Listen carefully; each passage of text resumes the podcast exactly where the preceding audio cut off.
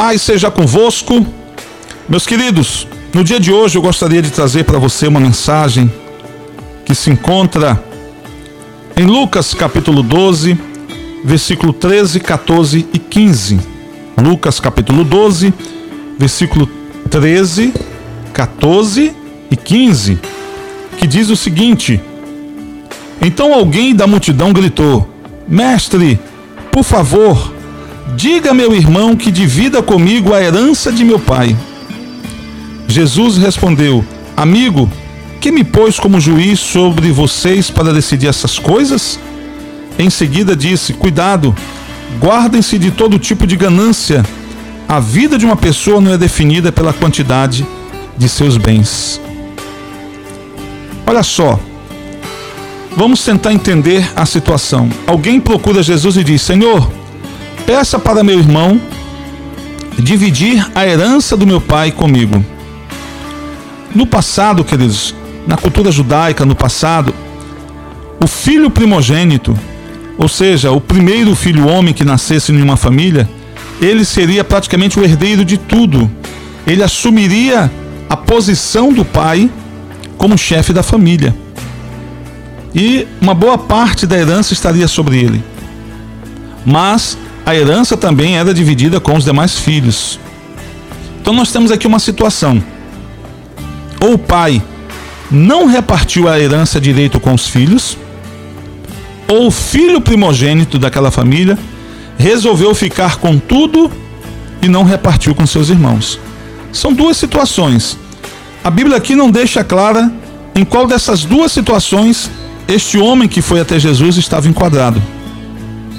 Mas vamos partir do pressuposto que a herança, de repente, a herança foi repartida e este homem gastou tudo a sua parte e agora queria gastar a parte do seu irmão. E o seu irmão então negou. Ele pode ter feito isso também. Ou este irmão pode querer ter ficado com tudo e não ter repartido a herança com o seu outro irmão que estava reclamando com Jesus. O que dá a entender é que Jesus aqui mostra para ele que as questões espirituais Caberia ao Senhor decidir, para isso nós temos a palavra de Deus. Mas questões materiais, como herança, repartição de bens, nós temos a justiça comum, a justiça dos homens. O que Jesus quis dizer, mostrar para eles é isso. Vamos aprender a separar o que é espiritual do que é material. Vamos aprender a saber a quem recorrer em determinadas situações. Vou dar um exemplo para você. Na igreja de Corinto, houve uma confusão dentro da igreja de Corinto. É, vou trazer assim para os dias atuais. Os irmãos brigaram por causa de cargos na igreja. Um queria ser o líder do louvor, o outro queria ser o líder do diaconato, o outro queria ser o, o líder do a outra queria ser a líder do círculo de oração das mulheres. Imagina aquelas, aquelas, aquelas funções que nós temos nas, nas igrejas nos dias de hoje. Então as pessoas começaram a brigar entre si para ver quem seria o líder, quem estaria à frente daquele determinado departamento da igreja. Como eles não chegaram em um acordo na igreja, eles recorreram à justiça comum. E aí o apóstolo Paulo, na sua carta aos Coríntios, ele reclama disso. Ele fala que as pessoas agiram errado, fizeram errado em levar coisas espirituais para que a justiça comum, a justiça dos homens pudessem decidir. O que é espiritual, nós tratamos à luz da Bíblia e tratamos na igreja. Se é algo material, aí sim, leva-se à justiça. Eu conheci o caso de uma, de uma, de uma igreja, aonde o pastor da igreja, a igreja ele era o responsável só por aquela igreja, não era uma denominação igual a quadrangular, Assembleia de Deus, outras por aí que são espalhadas pelo Brasil, era aquela apenas só aquela igreja que ele tinha colocado. E quando ele morreu, antes dele morrer, ele havia trocado a placa da igreja. Ele havia trocado, ele tinha mudado de denominação. E a denominação por último que ele estava, quando ele morreu, entrou na justiça, requerendo, queridos, aquele templo para eles. Só que aquele pastor não tinha passado o documento. Foram para a justiça. Era algo de igreja, mas era algo que estava no âmbito humano, para a justiça decidir. Se aquela denominação que ele mudou a placa, ele apenas mudou a placa e passou a chamar o nome daquela nova igreja. Se aquela igreja tinha direito sobre o terreno ou não. Tanto é que a igreja perdeu Porque tanto o terreno quanto o prédio que estava construindo o terreno estava no nome do pastor. E aí a herança ficou para os filhos. Mas foi algo que foi decidido na justiça comum, na justiça dos homens. Jesus nos alerta, Jesus pega esse exemplo para nos alertar, porque aquele homem estava pedindo para Jesus interferir em uma causa que, que no meio desta causa tinha dinheiro, herança, terras. Que Jesus interferisse na vida material, na vida financeira. E Jesus pega esta situação para mostrar para eles e para mim e para você que a nossa preocupação principal e maior tem que ser com as coisas espirituais. Ele diz nessa palavra: guardem-se de toda ganância, tirem a ganância da vida de vocês. A vida de um homem não é definida pela quantidade de bens ou de dinheiro que ele possui. A pessoa ela pode ter muito dinheiro e ser mau caráter, ter conseguido esse dinheiro à base de corrupção. Ou a pessoa pode não ter nada e ainda assim ser uma pessoa honesta, uma pessoa reta. O que define o caráter de alguém não é os bens que ele tem. O que define o caráter de alguém, queridos, é aquilo que ele acredita, aquilo que ele faz, aquilo que ele vive. Eu conheço, infelizmente, eu conheço pobres arrogantes. E eu conheço ricos humildes. Eu sempre viajo para uma cidade aqui próximo de Cametá, uma cidade chamada Novo Repartimento aqui no Pará. Há uma igreja lá que nós sempre damos uma assistência, o pastor nos convida, a gente sempre vai lá, ajuda o pastor, prega, faz seminários. E lá tem um homem bem de situação, bem de situação, homem bem mesmo. E quando a gente faz lá seminários, retiros, este homem que é um fazendeiro bem de situação financeira, é ele que lava banheiro, queridos. Um dia lá eu, fiz igual Davi. Davi um dia suspirou que me dera beber da água da cisterna de Jerusalém. Aí três homens lá saíram do seu exército, romperam pelo meio, passaram pelo meio do exército inimigo, foram lá em Jerusalém, trouxeram uma água para Davi beber. E aí Davi não quis nem beber, jogou a água ao chão, uma, oferta, uma, uma espécie de oferta ao Senhor, pelo risco que aqueles homens correram para poder honrar um desejo seu. Um dia eu estava num retiro como esse, eu falei, poxa, faltou só um açaí nesse almoço. O homem levantou rapidinho, pegou a caminhonete dele e falou: trouxe uns 8 litros de açaí. Todo mundo bebeu. É um homem rico, mas é humilde. Mas eu conheço muito pobre arrogante. Na entidade bancária que eu trabalho, infelizmente eu recebo, às vezes, muitas pessoas, as pessoas até ontem eu recebi uma, uma senhora que falou, eu estava torcendo para que quando a, a senha chamasse fosse o senhor que me atendesse, porque eu me sinto tão bem, o senhor já me atendeu outras vezes, o senhor me atendeu tão bem, com, com alegria, com tranquilidade. Eu sempre trato bem as pessoas. Todo mundo que senta na minha mesa lá no banco, eu digo: olha, meu amigo, na minha mesa só senta os clientes tops dessa agência. Às vezes a pessoa que ele está com a roupa rasgada, sabe, não está nem cheirando bem, às vezes está com um, um, um, CC, como diz o pessoal lá, um pouco mais, mais elevado, mas a gente sempre trata bem as pessoas, tenta colocar, sabe, a autoestima delas lá em cima. Mas às vezes, queridos, senta pessoas à nossa mesa que a gente sabe que não tem muita coisa, que a gente percebe pela, pela forma que não são muita coisa, mas a pessoa chega com uma arrogância, com uma ignorância, enfim. Eu estou tentando dar um exemplo para você que não é a minha condição financeira que vai definir o meu caráter. Eu posso ser rico e ser gente boa. Eu posso ser pobre e ser mal educado. Eu posso ser rico e ser ignorante. Eu posso ser pobre e ser humilde, ser educado.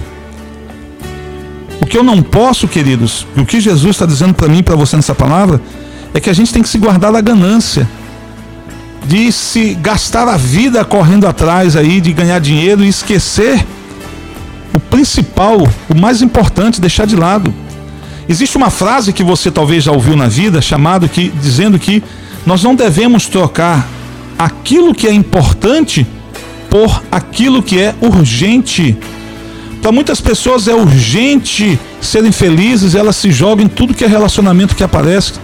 Começam hoje, termina amanhã, começa outro, depois, termina depois da manhã, e assim vai. Há pessoas, essa aqui é uma outra frase que você também já deve ter ouvido falar, há pessoas que perdem saúde para ganhar dinheiro e depois vão perder o dinheiro para tentar recuperar a saúde. Nós devemos aprender a priorizar o que é espiritual. A palavra de Deus nos diz: buscai primeiramente o reino dos céus e a sua justiça, e as demais coisas vos serão acrescentadas. Deus sabe do que você precisa, Deus sabe do que eu preciso. Agora, se eu aplicar o meu coração a buscar o Senhor, buscar a face de Deus, com certeza Ele vai acrescentar na minha vida o pão que eu posso estar precisando para comer, a roupa para vestir. Ele vai acrescentar o que eu precisar, queridos. Eu só preciso aprender a priorizar o reino de Deus. Deus ele tem o melhor para nós. A palavra de Deus nos diz em Efésios que Deus é poderoso para fazer infinitamente mais além daquilo que possamos pedir ou pensar. Ou seja, Deus sabe o que é melhor para mim, melhor do que eu mesmo. Deus sabe o que é melhor para você. Ele está esperando apenas você se posicionar. Ele está esperando apenas você colocar sua vida nas mãos dele e permitir que o Espírito dele venha guiar você. Venha ali auxiliar nas decisões, venha ali auxiliar, queridos, nas coisas que você tem que fazer e que precisa fazer. Você só precisa disso. Não podemos, queridos, jamais colocar a nossa fé nas riquezas. A Bíblia nos ensina que o amor ao dinheiro é a raiz de todos os males. O amor ao dinheiro não o dinheiro. Dinheiro é bom. Dinheiro nos ajuda a viver uma vida melhor, nos ajuda a pagar um colégio melhor para os filhos, nos ajuda a comprar uma roupa melhor para a família, nos ajuda a comer alguma coisa melhor, comprar um carro melhor, viver numa casa melhor. O dinheiro nos ajuda. Mas o dinheiro, queridos, o amor ao dinheiro nos afasta de Deus. É por isso que a Bíblia diz que nós não podemos servir a dois senhores. Ou você serve a Deus, ou você serve às riquezas. Ou você serve a Deus, ou você serve ao dinheiro você vai se tornar naquilo que você mais ama. Quanto mais eu amar a Deus, mais parecido com Deus eu vou ser nas minhas palavras e atitudes. Mas se você amar o dinheiro, você vai se tornar parecido com o dinheiro, porque por trás do dinheiro não tem somente coisas boas, tem coisas ruins também. Pessoas que amam o dinheiro, elas se tornam corruptas para poder ganhar mais dinheiro. Pessoas que ganham, que amam dinheiro, elas se tornam desonestas. Pessoas na feira, por exemplo, elas podem sim adulterar a balança, colocar lá um peso, de repente aquilo só pesa 800 gramas, mas na balança está aparecendo um quilo. São pessoas desonestas que amam o dinheiro. O dinheiro está prevalecendo. Se você for justo nas suas ações, a justiça de Deus também vai existir sobre a sua vida de forma benéfica. O próprio Senhor Jesus ele nos disse que os soldados deveriam é, é, se contentar com seu soldo, ou seja, com seu salário. Quantos policiais nós temos que, infelizmente, envergonham a polícia, né, a corporação que fazem parte, seja a Polícia Militar, Polícia Civil, Polícia Federal, porque recebem propinas, envergonham a corporação. Eles já ganham o salário. No meu local de trabalho, volta e meia pessoas me oferecem alguma coisa lá no banco para me conseguir dar um jeitinho aqui, dar um jeitinho ali. Eu digo, eu já ganho meu salário. Quando eu fui vereador alguns anos atrás, tentaram chegar comigo e falaram, até aqui uma, uma oferta para você usar na igreja, para você construir uma igreja, quer dizer, uma, uma, algo assim maravilhoso, bonito de se ver, mas por trás havia o quê? Propina. E eu disse, eu não preciso disso, porque eu já recebo meu salário de vereador. Preciso disso. Uma vez, uma senhora me procurou, porque a filha dela ia casar com um homem que era francês, e para que ela pudesse entrar na França, e obter a cidadania francesa, ela precisava de um registro de casamento. E ela me perguntou, pastor, o senhor faz o casamento da minha filha com, uma, com o futuro marido dela que é francês? Eu falei, eu faço. É só a senhora me trazer a certidão de casamento no civil. Não, eles não vão casar no civil. Eles só precisam de uma declaração da igreja no religioso. Eu falei, isso eu não faço. Porque para mim fazer um casamento religioso eu preciso ter a certidão de casamento. O casamento ele tem que existir nessas duas esferas, tanto no civil quanto no religioso. Ah, pastor, o senhor vai deixar de receber uma oferta gorda que o francês tem para dar para a sua igreja? Eu falei, minha irmã, essa oferta pode estar cheia de triglicerídeos e colesterol, mas eu vou rejeitar. Precisamos dessa oferta para ajudar na construção da igreja? Precisamos, mas eu não posso passar por cima dos princípios de Deus e do meu caráter. Então, infelizmente, eu não posso realizar o casamento da sua filha. Não sei quem pegou aquela bendita oferta, quem realizou aquele casamento, mas se realizou na forma como aquela mulher queria, infelizmente realizou de forma diferente do que a Bíblia nos ensina. A Bíblia nos ensina a respeitar autoridades, a, re, a reconhecer autoridades, a obedecer autoridades. Nós estamos nesse mundo, nós não somos desse mundo, mas nós ainda estamos nesse mundo, então estamos sujeitos a leis. E quem não quer obedecer à lei, queridos, infelizmente acaba sofrendo as sanções que ela impõe. A lei só é problema para quem quer andar na contramão dela. Quem quer andar, fazer a coisa certa, a lei não é problema. Já me pararam, eu viajo, viajo de carro, já me pararam, já fiz teste de bafômetro. Não tenho. Qual é o medo de fazer um teste de bafômetro? Eu não bebo, não uso droga, não fumo. A minha carteira é uma carteira que me permite dirigir caminhão. Quando eu fui trocar a carteira, eu tive que fazer um exame toxicológico para ver se existia é, é, drogas no meu corpo, se eu já usei drogas. Eu já usei, mas muitos anos atrás, que não aparece mais em exames. Qual é o, o perigo de fazer isso? Eu não tenho problema de fazer. Pode me parar 10 barreiras, mandar eu soprar lá 10 vezes no bafômetro, que eu não vou ter problema nenhum, porque a lei não é problema para mim, porque eu não ando na contramão dela. Então, meus queridos, quero dizer algo para você, para a gente estar tá finalizando essa mensagem. Comece, comece a priorizar o que é espiritual. Comece a dar um pouco mais de tempo para Deus, para as coisas de Deus. Não fique aí lutando, querendo usar a igreja para resolver problemas físicos, materiais seus. Ah, eu vou para a igreja, porque se eu for para a igreja, minha esposa vai ver que agora eu sou evangélico, aí ela vai me perdoar do meu adultério. Não adianta você estar na igreja se o adultério continua dentro de você. Eu me lembro, eu volto sempre a repetir isso, de uma senhora que se converteu na nossa igreja, mas que não mudava as vestes, continuava usando algumas vestes indecentes. O irmão dela um dia chegou comigo e falou: É, pastor, a minha irmã entrou na crença, mas a crença não entrou na minha irmã. Ele quis dizer que ela não mudou, não mudou. Mas a mudança, a mudança ela tem que começar de dentro para fora. Quando ela começa por dentro, ela vai chegar do lado de fora. Porque não adianta eu aparentar uma mudança exterior se o meu interior ainda está contaminado. Jesus falou isso para os fariseus. Vocês são como sepulcros caiados. Você já entrou no cemitério? Você já percebeu que existe certos túmulos que praticamente dava para alguém morar ali dentro, todo na lajota, no porcelanato, com grade, com vidro blindex. O pessoal faz uma verdadeira casa. É, no cemitério, né? Quer dizer, o túmulo de alguém que morreu, alguém importante que morreu, alguém de condição. Quantas sepulturas você vê bonita no cemitério? No nosso cemitério aqui na nossa cidade, tem algumas imagens esculpidas belíssimas com relação a artes. Mas o que Jesus quer dizer? Sepulcros caiados, vocês são bonitos exteriormente, mas por dentro estão cheios de ossos podres. Não podemos ser pessoas que aparentemente sejam legais, sejam isso, sejam aquilo de bom, mas que interiormente não sejam nada daquilo. Você precisa ser a mesma pessoa na frente da sua esposa e longe dela. Você precisa ser a mesma pessoa na frente dos seus pais e longe deles. Você precisa ser a mesma pessoa na frente do seu pastor, da sua pastora e longe deles. Você precisa ser a mesma pessoa em todo o tempo, porque em todas as situações, na presença de alguém ou longe de alguém, os olhos de Deus estão sobre você. Deus sabe exatamente o que você pensa. Antes da palavra chegar na ponta da nossa língua, Deus já sabe o que vamos falar e a intenção com que vamos falar. Então Deus sabe tudo, sabe tudo. Ele esquadrinha, ele provamente esquadrinha o coração do homem para o conhecer. Leia o Salmo 139 e você vai ver isso. Tá bom, meus queridos? Eu quero deixar essa palavra para você no dia de hoje, que você possa meditar no que você ouviu, no que você recebeu.